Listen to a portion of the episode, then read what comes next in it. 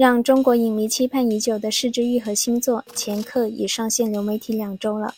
这部被失之愈合称作“小偷家族姊妹篇”的电影，不仅在今年戛纳主竞赛单元中未能延续当年小偷家族夺得金棕榈的荣光，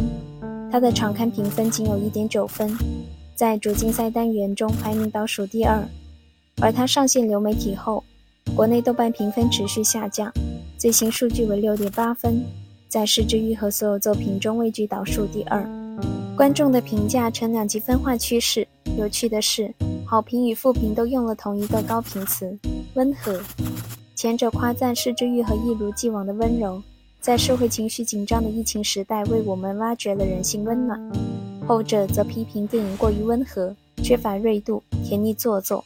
温和似乎成了《失之愈合》电影的灵药，也是一剂毒药。这期节目。我们不妨围绕这个角度来解读下前客，解读失之愈合那假之蜜糖，乙之砒霜的温和之道。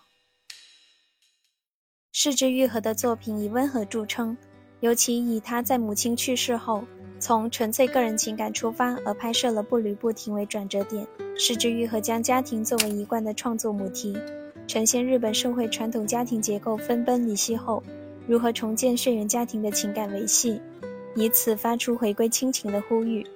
之后，他的视野扩大到血缘家庭之外的社会共同体，尤其是由边缘人组成的共同体，呈现共同体成员间的扶持互助，探讨人类超越血缘的情感连结。而失之愈合的高明之处，在于它恰到好处的分寸感，尤其体现在其呈现家庭与共同体的悲伤与苦难时。有人评价失之愈合将苦难浪漫化。我倒觉得失之愈合不过秉持着外人以为人家很悲惨，其实对当事人而言不过是一种正常的日常罢了这样的观点，以平视角度来展现边缘群体的生活，既不为谄媚观众而消费苦难，也不会俯视冰冷的剖析苦难，两者一中和，便形成了温和的创作风格，也成为失之愈合作品中人道主义的最强光辉。而平视的策略就是日常化的生活记录与细节堆积，在视之愈合镜头的带领下，观众将自己融入这些群体，似乎与他们共生活、同呼吸。最成功的便是小偷家族，这个由被遗弃的人组成的耦合家庭，照常聚餐、斗嘴、性交、游乐，是再普通不过的普通人。在日常叙事中，观众得到情感慰藉和人性暖意。温和便是一剂良药，可到了前客，这一策略便失灵了。一来，日常生活的呈现往往需要一个稳固的承载集体回忆、提供情感归属、设立共同契约的叙事空间。在无人知晓、步履不停、小偷家族中，叙事空间就是家宅。家宅下的成员共享生活经验、符号认知与记忆，无疑是推进成员情感增进的最有力方式。而在前刻这部披上了公路片类型标签的电影，叙事空间呈流动性，密闭的车、孤儿院、酒店、摩天轮，失去了家宅这一丰富的叙事空间后，要展现几个缺乏感情基础的陌生人间的情感推进，日常叙事策略就要替换成强烈的戏剧冲突，而温和的视之愈合仿佛无计可施般，只能仰仗几个节奏拖沓。略显无趣的小插曲推进人物的情感升温，让人难以信服。这个共同体到底是怎样建立起来的？又依靠什么来支撑它的稳固运行呢？这边要聊到前科最致命的问题：这个临时建立的共同体并不让人信服。在从前电影所塑造的共同体中，维系共同体的是血缘或利益。直白点讲，血缘关系就是一种有待变现的利益关系。围绕着成员间的血缘利益关系，展现人与人之间的情感连接与羁绊，这是视之愈合剧作丰富的秘诀，也是让它的温和更显立体与厚度的秘诀。从前的视之愈合在绵柔的情感下藏着剖析人性的尖刀，这一点从步履不停中，母亲说每年让儿子救下的小孩来家里祭拜，是为了让这个人不要忘记儿子为他牺牲，也让自己的仇恨有处排解。就让人惊叹于视之愈合对人性的洞悉。小偷家族不只是边缘群体的相互取暖，实则是一个由私欲连结的利益共同体。一旦一处利益开了缺口，整个共同体便分崩离析。比如奶奶出资在抚养亚纪的同时，向他的父母要钱。阿志和新代觊觎出资的养老金，就连小孩祥太也因对这一家族产生了怀疑而选择铤而走险。祥太露馅后，家人们又仓皇出逃，抛下了他，等等细节的设置。到了前刻，视之愈和尖锐一面完全磨平，生怕出现一点人性险恶，以至于人物性格极其扁平浅薄，削弱了电影的大半灵魂。电影里每个人都像童话书中蹦出的纸片人，从天而降济世救人的圣母，无缘由、无条件的向陌生人施以善意。尤其是宋康昊和姜栋元扮演的两个随时落网的人贩子，竟然会无条件信任 IU 所扮演的文素英，甚至在得知他被警察控制后，还义无反顾地协助他。人物行为动机、性格转变，从头到尾都让人摸不着头脑。若不是宋康昊凭借精湛演技夺得戛纳影帝，我想这角色是他从影以来最无聊的角色了。是之愈和企图以身份相似性作为连接共同体的纽带，即这个五人团队，除宋康昊扮演的香炫外，其余人都拥有妻影的身份，而香炫也被妻女抛弃，是一个被遗弃的人。尴尬的是，因为叙事空间的有限，对人物身份相似性的揭示。几乎都通过口述的台词来实现，这样就更暴露了人物形象的扁平。当人物变得面目模糊，视之愈和又坚持其温和底色，宣扬人性温暖、世界大同的价值观时，就把整盘故事写成了给孩童看的童话故事，在成人观众眼中显得甜腻做作。甜腻这个短板，其实早在2015年的《海街日记》就已暴露，《海街日记》中的四姐妹同样形象扁平。但视之愈合给每个姐妹都设了一条爱情线索，掩盖了这一缺点，又以姐妹们自小相依为命、血浓于水等设定稀释了甜腻，令故事的温情唯美足以感动大多数观众。到了前刻，就只剩下纸片般的人物和一个意淫的童话故事了。那么，为什么视之愈合式的甜腻故事已经不受用了？前刻和海街日记比海更深，奇迹这类家庭片的差别在于。它囊括了堕胎、人口贩卖、性交易、犯罪等沉重的社会议题，而创作者在呈现和探讨这些议题时，就要更加谨慎，相应的承担着创作在现实中触礁的更大风险。前课问世的时间点有些尴尬，它恰巧碰上了美国最高法院推翻罗素韦德案，取消宪法规定的堕胎权这一关乎所有女性权益的话题讨论，而视之愈合在前课中。以素英之口表达了对每个生命诞生的喜悦之情，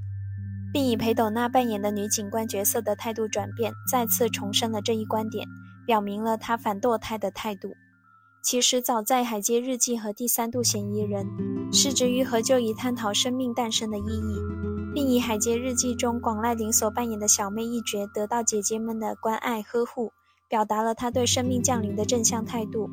只是在前课中，失之愈合以毫不掩饰的表达立场，并在采访中表示，他希望通过这部作品对每一个被遗弃、怀疑自己出生的小孩说：“你的出生就是一件美好的事。”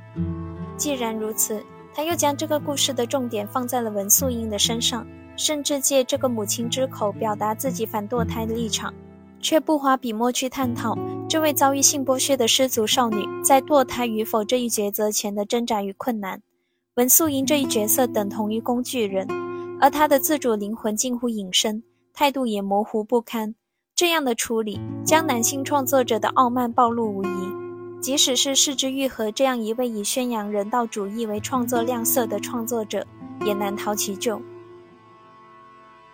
前科所暴露的创作浅薄还不止于此，他给我的个人最大的感受是，从前擅长呈现与追问的视之愈合开始尝试回答，而温和恰巧是一个回答者的最大软肋。越是温和，越是立场不明晰，答案站不住脚跟，也让人怀疑。停止追问的视之愈合开始变得懒惰与敷衍，他所呈现的答案或是含糊不清、立场相斥，或是脱离于现实、过分乌托邦。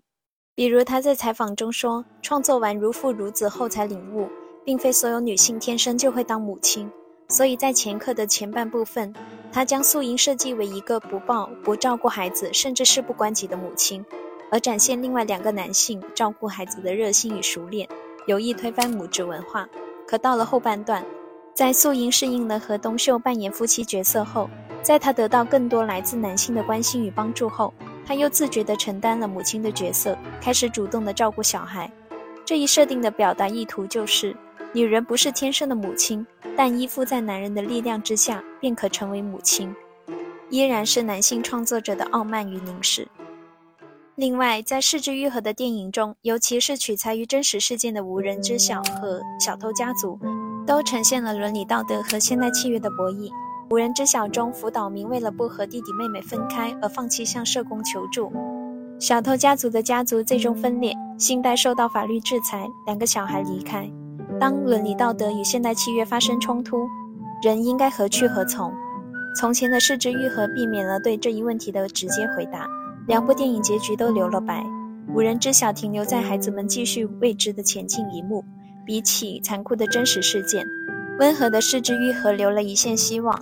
小偷家族结局更值得回味。祥太暗自喊出了一声“爸爸”，让人猜想接下来这个非血缘共同体是否还有重建的希望。失之愈合的留白处理，既有效规避了观众对影片的道德讨伐，又能勾起大家对现实的无限延伸与遐想。在前客中，裴斗娜扮演的警察便代表了现代契约。而相亲相爱的前客团伙则站在了人性道德一方。失之愈合以警察态度的转变，最终收养了雨欣，表明了他对温暖人性、战胜冰冷契约的彻底偏向。但最能体现世之愈合日渐明朗态度的，还是电影最后一帧定格在了五人合照上的处理。世之愈合是后现代社会家庭叙事的代表，在他从前的电影中，不断呈现着日本后现代家庭的变化。经历了二战后经济腾飞，九十年代又发生泡沫经济崩溃的日本社会，进入后现代阶段，面临企业社会动摇、社会阶层分裂、国民意识混乱等共同体危机。随危机而来的是共同体的摇摇欲坠，首当其冲的便是血缘家庭共同体，个体化进程加速，传统家庭结构瓦解，以血缘建立起的情感连接变得脆弱。步履不停和比海更深便呈现了这一变化。当血缘家庭开始坍塌，个体便会通过加入其他共同体来补偿离开家庭后的归属感缺失。试着愈合，便开始追问：血缘是建立共同体的必备条件吗？非血缘共同体如何建立？能否建立？能否稳固运行？便有了如父如子和小偷家族。可惜的是，在当前社会。纵使传统家庭共同体正在瓦解，而各种形式的非血缘共同体正在兴起，仍未找到一个理想的、能够取代血缘家庭，在伦理与法律间取得平衡的共同体模式。此次一直与现实步伐一致的世之愈合，以一张定格的五人合照，大胆提出了他的设想，看似在解答，但一经观众的检验与推敲，便觉得。这位现实主义电影大师在编织一个乌托邦式的童话罢了。在数落世之愈合的无效幻想同时，若从创作者的角度出发，不难理解为何一到六旬的世之愈合愈加笔触柔软。他坦言，随着我个人生活经历的变化，我的视角也在变化。尤其在双亲去世又有女儿后，他看世界的目光自然会变得温和。但尴尬的是。近三年的疫情时代，观众的情绪普遍走向了温和的对立面，生猛、粗粝、偏激。前客所宣扬的人性温暖、世界共和，放在三年前或许还能得到大量拥护，但放在此时，当我们听了太多哄骗式、假大空、粉饰太平的口号后，当社会弊病如巨大的肉瘤裸露的无法直视后，我们宁愿看到更多剔骨刮肉式撕裂创伤的作品。而非试图掩盖伤口、欲盖弥彰的作品。味觉麻木时，一剂刺激的辣椒水比一块甜厚的蛋糕要管用。而前客就是那块蛋糕。或许未来在品尝时会觉得美味，但现在是不需要的。你对这部作品有什么看法呢？欢迎在弹幕或评论中分享你的观点。我们下期再见。